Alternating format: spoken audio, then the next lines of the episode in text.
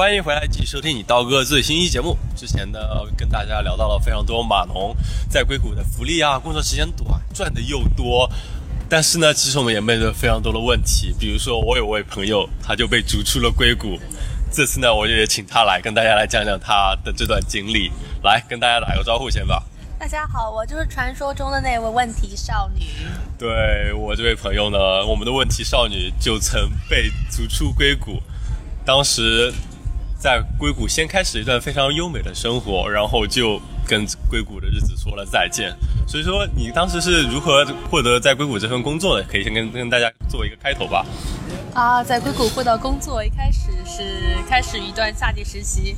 我当时可能申请了五十到一百家的工作，然后被拒了好多好多家，然后终于在两个月漫长的等待之后，拿到了第一份的 offer。然后还是只是暑期工作，对，只是暑期工作。我的天！然后工作了三个月之后呢，非常幸运的拿到了 return offer。嗯。但是呢，我那时候其实并不是特别特别的满足于第一份工作，因为我在投了许多的全职，但是都被拒了。然后我觉得求稳定吧，因为在美国身份不容易。对。好不容易有一份工作呢，他能给你提供签证的支持，那我就是那直接就是。拿了这个好处就走人吧，所以我就我就非常的心满意足的接下了这份 return offer，对就开始了我的在硅谷第一份工作。对啊，而且有个关键问题，其实就是我们的问题少女其实不是一位码农，她是一位 UX designer。在硅谷这个事情，就是马龙系相对比较好找工作，其他的职业都相对来说还蛮难的，对吧？像你刚才说投了五十家、一百家，我觉得我可能只投了二十家，天哪！对，就还是难度因此可见了。真的拿到一份工作还挺不容易的。对对对，在这些这些非常多多个月艰辛努力之下呢，我拿了这份 offer，然后我就开开心入职。对，入职。然而在入职的第四个月的时候。第四个月，哦，那还度过了一段三个月，至少三个月的时间呢。是的，是的，这三个月时间，我以为就是说我我生活就此稳定下来了，因为加州的阳光很好，然后然后薪资非常的丰厚，然后生活单调，但是让人安心。对，非常稳定。直到有一天，我收到了一封邮件，那邮件的署名是来自于。位于华盛顿特区的美国移民局的邮件。有什么？我的？你是直接收到移民局的邮件吗？对，是的，是我学校老师转发给我的。OK。对，因为每个学校都会有个外国学生办，外国学生办会会帮助呃你当时留学生在处理一些学生签证以及他找工作之后怎样转换签证的一些事宜。是。对。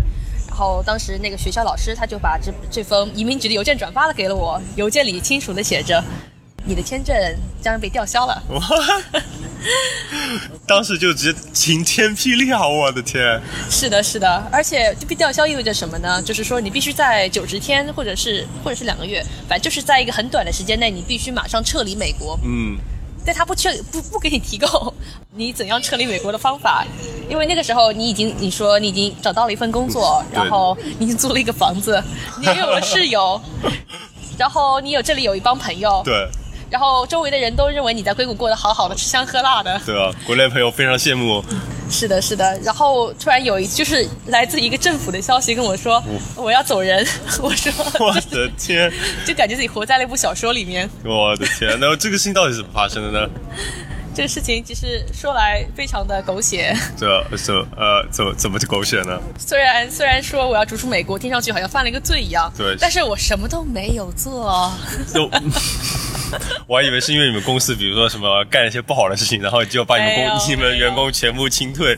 没有没有，这个更严重。但是我那个事情其实是当时我入职的时候，嗯，我们要填写工作的一个开始日期。对，开始日期我自己写的是二月一号，而且二月一号呢，我也把这个日期上报给了美国移民局。对，因为我当时是学生签证，每个学生签证在在美国工作的时候，都要先向呃移民局备个案。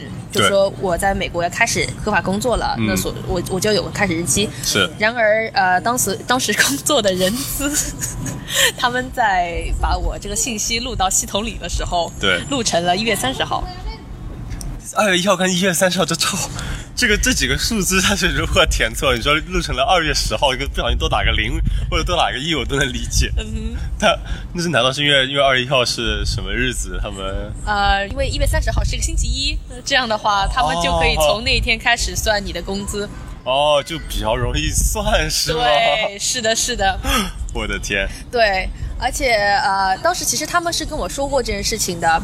然而呃，我当时第一反应就是说，你们千万不能给我填填填在呃早于二月一号的任何日期里面，嗯因为我之前是读过那个移民局的法律法规的，我是非常我曾经是一个遵纪遵纪守法，对。呃，然后呢，然后然后人资当时邮件里也说好的好的，我帮你改哦。结果呢，到最后神不知鬼不觉的，他们依然把一个最老的日期录了进去，OK，结果被移民局监测到了。我的天，你当时入职的时候有没有发现这个问题吗？没有，直到过了四个月之后，我的天，你知道美国美国移民局的系统效率就是办事效率本来就很很低，低，对。delay 了三个月才发现你这个有是的，问题是。的，是的，是的。而那个三个月的过程中，我以为自己已经生活已经非常稳定了，嗯所以就就真的是晴天霹雳。嗯，真的是我的天。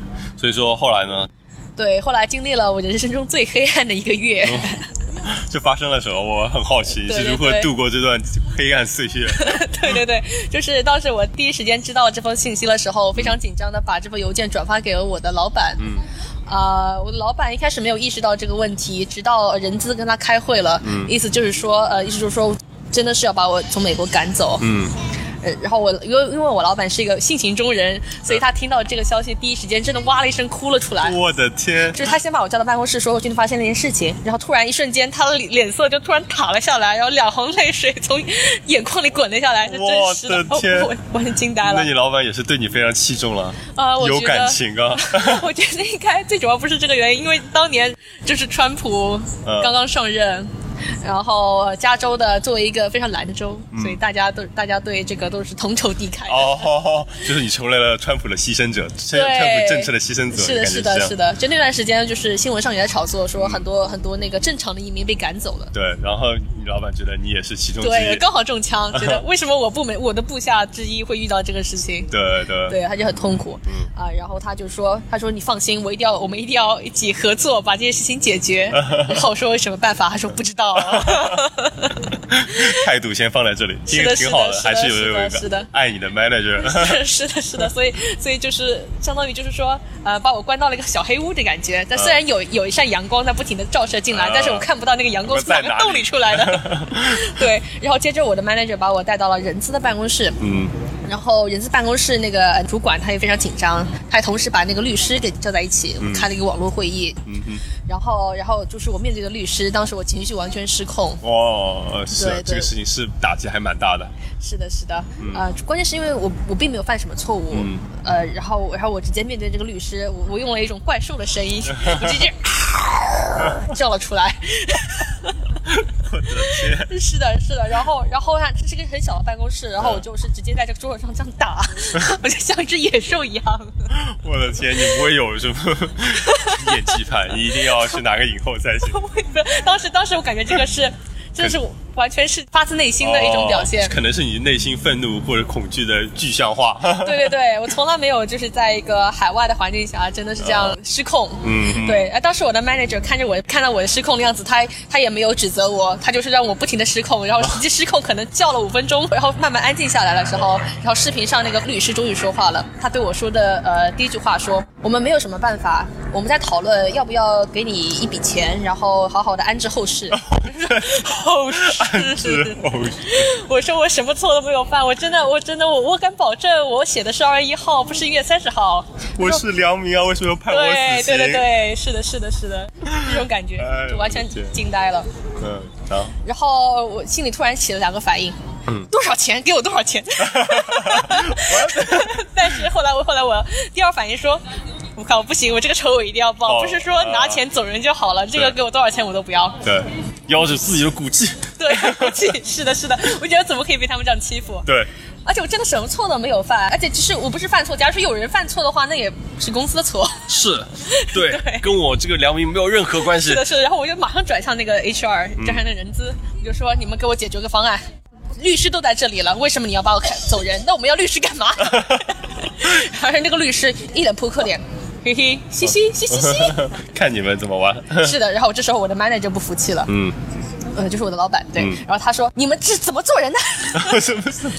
我们那么大一个公司，就就是你们几个人填个数字出错了，我们就要向美国总统低头吗？真的太抓马了，真的很抓马。就是说，虽然虽然我现在说感觉好像我在舞台练一个戏剧一样，但是当时真的很黑暗。对的，对。然后，然后那个我们花了半个小时的时间在一起一起撕逼，就是真的是你一言我一语，就是毫毫无逻辑的冲撞的讲话。嗯。后来那个律师说，我们可以让你再去读一个书，然后读个书之后申请第二个学生签证。那么这样的话，我们公司给你付一半的学费，你觉得怎么样？因为当时美国的话，就是一旦有读书的话，就是我们有个东西叫 CBT，嗯哼，就是就是说你可以拿着学生身份的。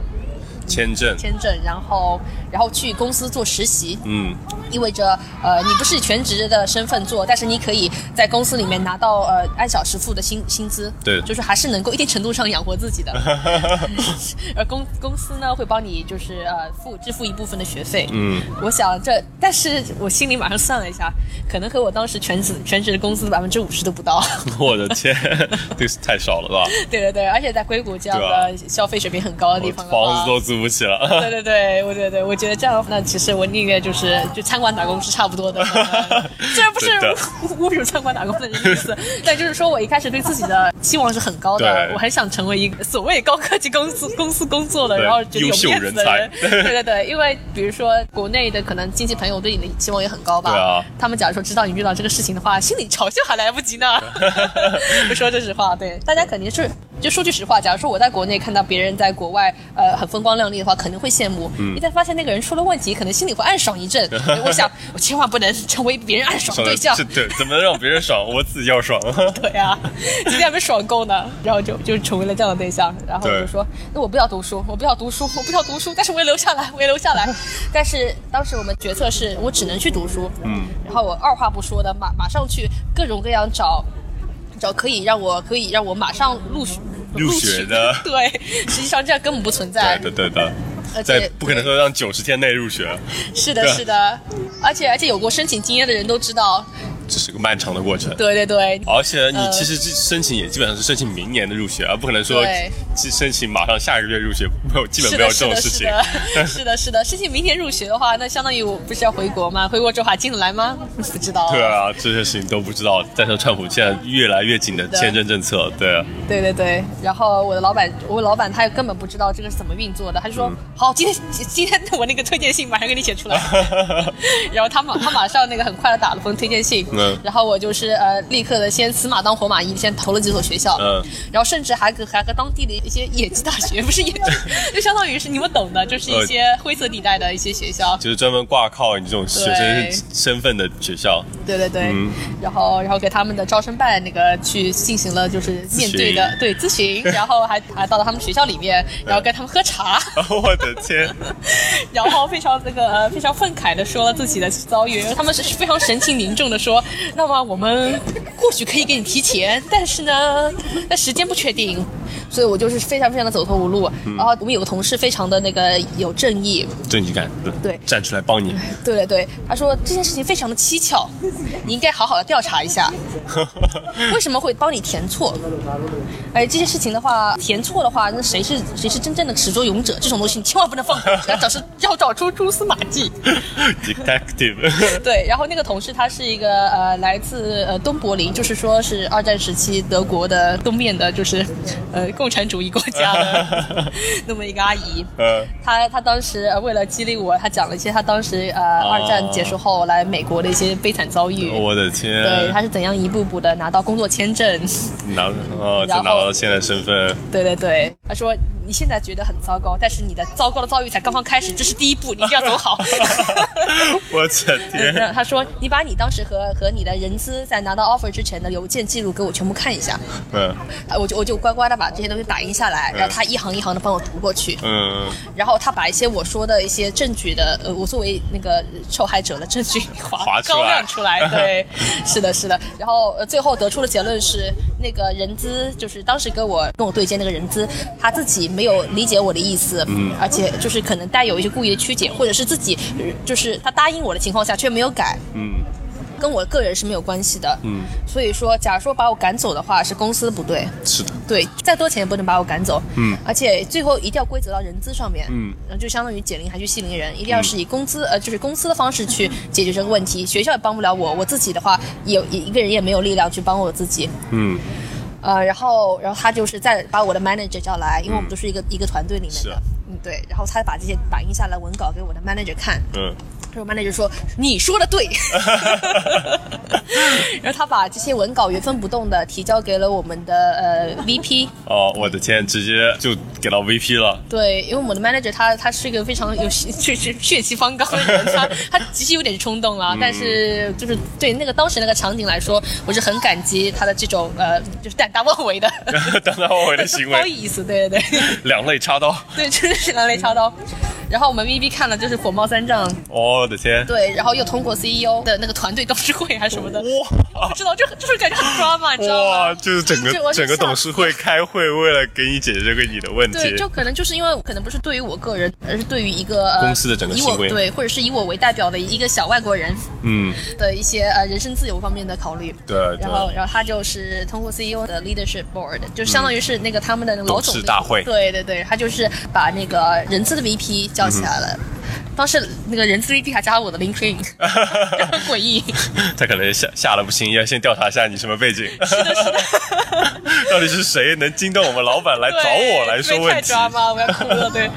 然后，然后他就是他就是那个呃，通过那个找到了人资的 VP，让人资的 VP 去那个从上往下找是怎么回事。嗯，然后他们可能内部已经找到了到底是谁谁的问干题的，他们意思是找到了人，然后也承认这个事情是公司的问题，我们会帮你解决。嗯，哇，终于哦，对这就是先从下到上，再从上到下，终，于找到了问题所是的，是的，是。的，就一方面体现出了我的老板本人是一个非常仗义的人，但另一方面体现出了公司的其实还是会存在一些对组织架构上的或者是政治方面的呃那些低效率的情况。对，不过整体来说，公司还是很考虑员工的感受的，是的还是不是说想说，哎，这个一个小姑娘，算了，裁了裁了，不管了，对这还是蛮负责的，算是的，是的，是的。最实用的角度来说的话，把我辞退的话，其实是最省钱的方法啊，就一笔一笔送送课费，然后就这个是事情解决了。一刀两断。对对对。嗯，我可能最后会以一个微博的力量，就是非常就在社交网络上谴吵一吵责一下骂一骂，对对啊对。但是中国谁知道这个公司啊？没人知道这个公司。对啊，而且而且只只是靠互联网的舆论的话，呃，那还有靠华人的力量的话，呃，完全不可能就是去隔空瘙痒。对，真的是个 隔空瘙痒，我喜欢这个词。是的，而且我之前反正也有听说过一些事情，即使是在这边的美国人，他因为被大公司有不正的待遇，他给报社写信，哦然后最后他其实这篇文章的确被刊出来了，但同时登出来的时候还有一份大公司的声明，说哇哦我们的确有什么知道了什么问题，我们有怎么样的补救措施。天哪！只是就是还是面对大公司的力量还是太单薄。是的，是的，就是还会被公关团队给给和谐一下。对，所以说是的。其实在公司内部解决了，老板还是很仗义，都帮你对对搞定了对是的是的整体还是不错的。对是的，啊是的，我非常感动的。后来我事后想起来，非常感动的也是这一点，就是它非常充满人性。嗯，它并不是一个只是以经济效益为为中心的那么一个公司。嗯它虽然是一个在当地还挺有名的互联网公司，是个巨头，就是即使你犯了什么错，别人很容易原谅原谅你，但是他还是会会为一些非常小，但是中就是涉及到人身安全的事情，呃去花大手笔去解决的。对，就是不像国内某位这种高管称兄道弟，结果最后把他们裁了的事情。可怕，可哎怕，可怕！是，就这点还蛮好的。不过那这样说起来，那最后的结局呢？就找到这个人，最后最后他们就是他们就出动了一批人资，就是在一个相当于以头脑风暴的形式跟我讲有哪些可可行的方案。结果这样一来，突然冒出了很多很多解决方案，我不知道为什么。一开始呢，一开始你的方案都哪儿去了？对，一开始他们不是说给你一笔钱接走人吗？为什么？还有几个怎么来的？哎，虽然觉得有人性的一部分，但是是。黑暗眼睛是能看到的。是的，是的，哇，真的感觉好像活在一部电影里一样。嗯嗯、对。然后呢，自从开始动手之后，他们说，呃，我们那个读书呢是一种方案，但是呢还有方案哦。然后有一天，他们把我叫到一个会议室里面，这时候大家对我态度都特好。都觉得呵呵。毕竟你现在是 CEO 手下的人了，怕了。虽然不是也不是这样说，但是感觉好像拿到了很免死金牌，对，就手不停的颤抖，但是觉得就是说还死不了，还死不了。对，然后他们就给我了一张表格，上面写着，其实我们其实是一个国际性的大企业，我们全球有多少个分部？哦，原来如此。对，这这个分部呢，就是近呢近在加拿大，嗯，远呢远在。以色列，那是有点远啊，是有点远。然后呃，当中还有一些选项你可能比较喜欢，比如说新加坡呀，啊，法国呀，哇，听着不错哎，英国呀，澳大利亚呀，对啊对。当然呢，还有一些你可能不太喜欢，比如说巴西、墨西哥，墨西哥可能倒是没有，对。就是可能就是经济发经济实力不如其他国家好。是的，是的，而且就是说他们可能会要求呃，就是语言，对语言，嗯，然后我不可能在短期内从入门到精通葡萄牙语这种，所以我就。呃，我就就很很谨慎的，我先给他们的几个选项，我说我要去新加坡，因为离自己家也近嘛，离中国大陆很近，然后爸妈也就时差也没有时差，所以嗯，就是反而能够因祸得福。对，而且中文、英文在那边也都可以，在新加坡，对对对，嗯。但是好像一开始也不是很顺利，他们跟我说，因为新加坡没有没有相应的设计部门，哦，嗯。然后我一个人过去的话，可能能成为那边第一位设计师，所以压力很大。成为开山鼻祖的。对 对，但但是其实说句惭愧的，我当时工作经验，呃，正式工作经验只有四个月。嗯。所以是一个是一个非常非常的小菜鸟，他们是不可能让我去做这件事情的。是。在这样一圈下来，我们试了不同的国家，比如说英国也考察过啊，加拿大考察过啊，呃，但是都行不通。最主要的原因是他们必须要求，呃，你工作经验有一年以上的人哦，才能才能去被外派。OK。对，所以我不知道以以以其他公司存不存在这种情况。如果你要被外派的话，要看一些它的一些硬指标，嗯，比如说对你工作年份的要求，还有当地的这个部门是否存在，嗯，等等。对的，嗯，是。然后这样一圈下来呢，就是最后澳大利亚是最理想的，原因是那边有一个非常小的设计团队，他们也想招人，但是呢，他可以不招，可以就是不一定本地人优先，嗯，他可以就是呃从本部调人过去，哦，嗯，唯一的要求就是说本部必须要有一个非常紧急的商业案例。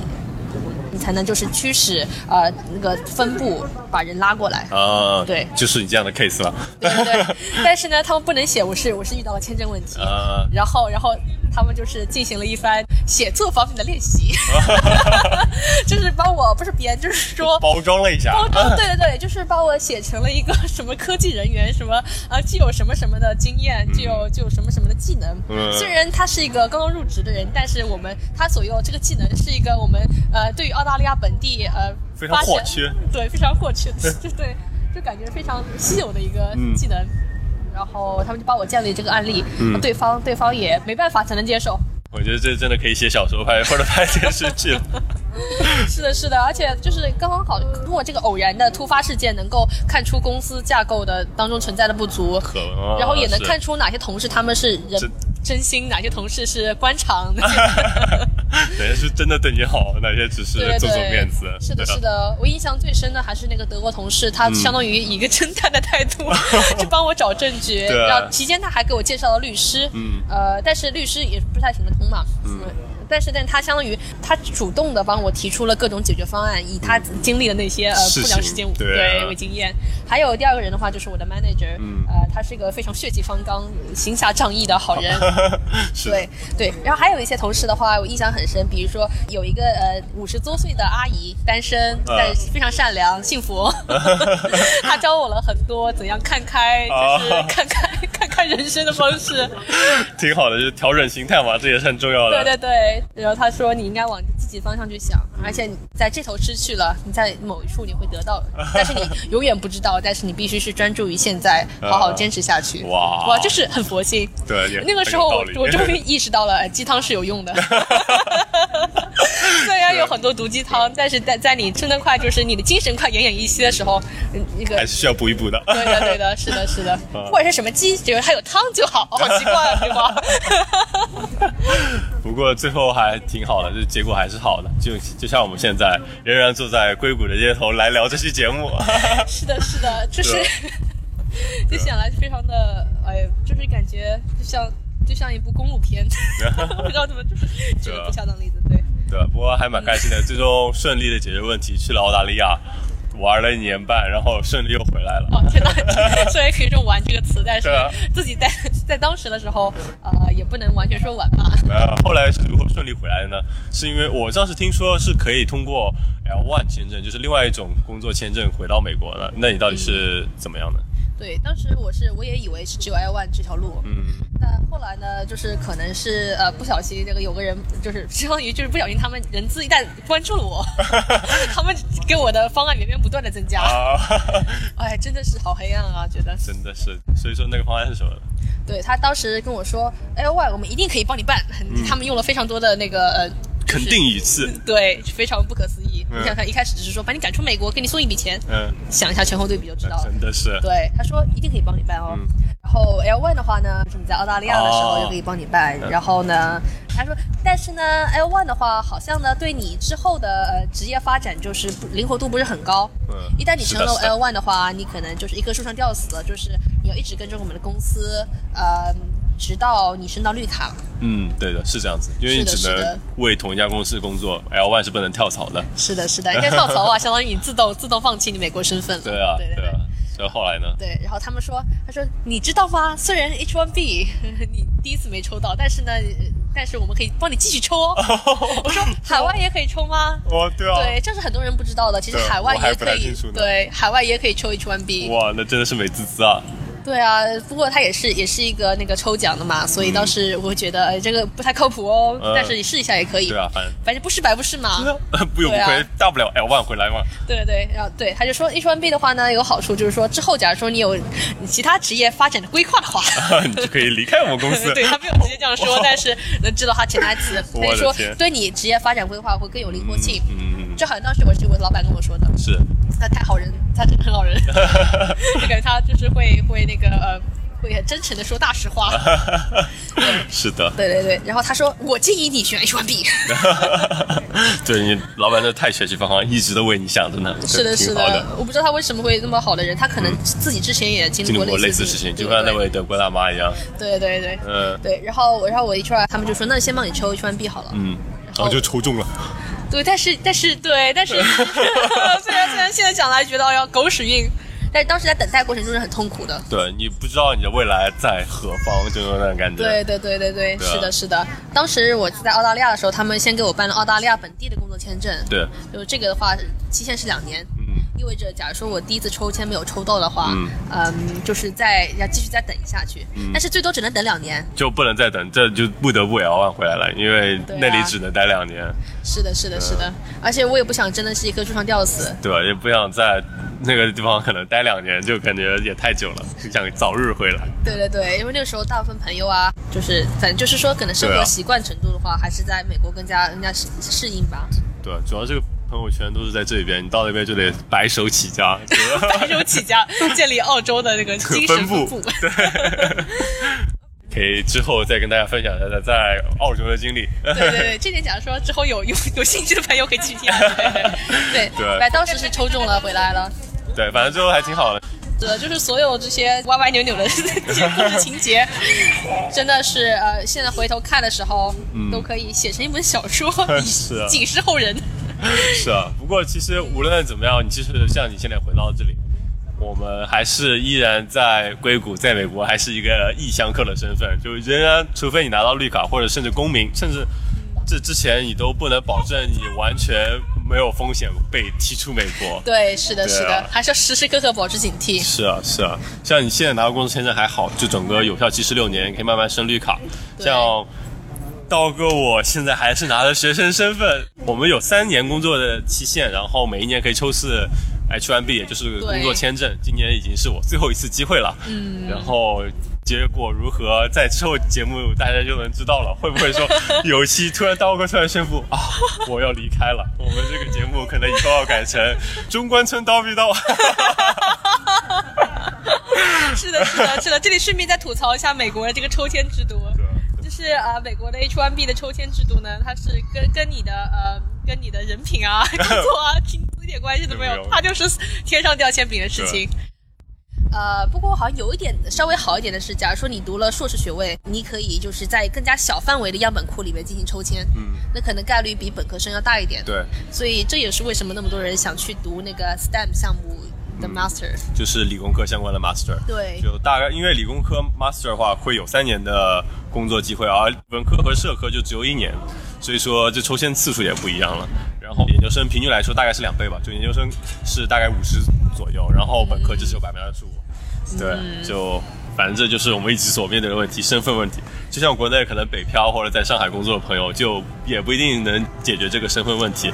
所以说，唉，这就是我们在硅谷所面对的问题了。是的，是的，，对啊，唉，这些就跟大家讲了我们的这些心酸事。以后呢，我们还可以再跟大家讲讲我们其他面对问题，比如说什么 脱发，不过不过比起就是一些生活中的烦恼呢，就身份问题是首当其冲的嘛，对，就是基本上是最大的问题，其他问题相比之下都不是大问题了。对对对对对对，而且这个事情的话，可能自己要呃真正的经历过，你才会觉得呃突然有有一天你会发现你没有人身自由的那种痛苦。对，是啊是啊，就以为自己好像是这里跟所有人都一样，其实并不是，你还是时时刻刻背着一个炸弹。是的，是的，真的时时刻刻背着炸弹，而且上面还没有倒计时呢，你不知道哪天炸弹就爆炸了。对啊，我的天！这期我们也谢谢我们的问题少女，分享了她所面对的问题。呃，跟大家说再见了，下次节目再见喽，拜拜，拜拜。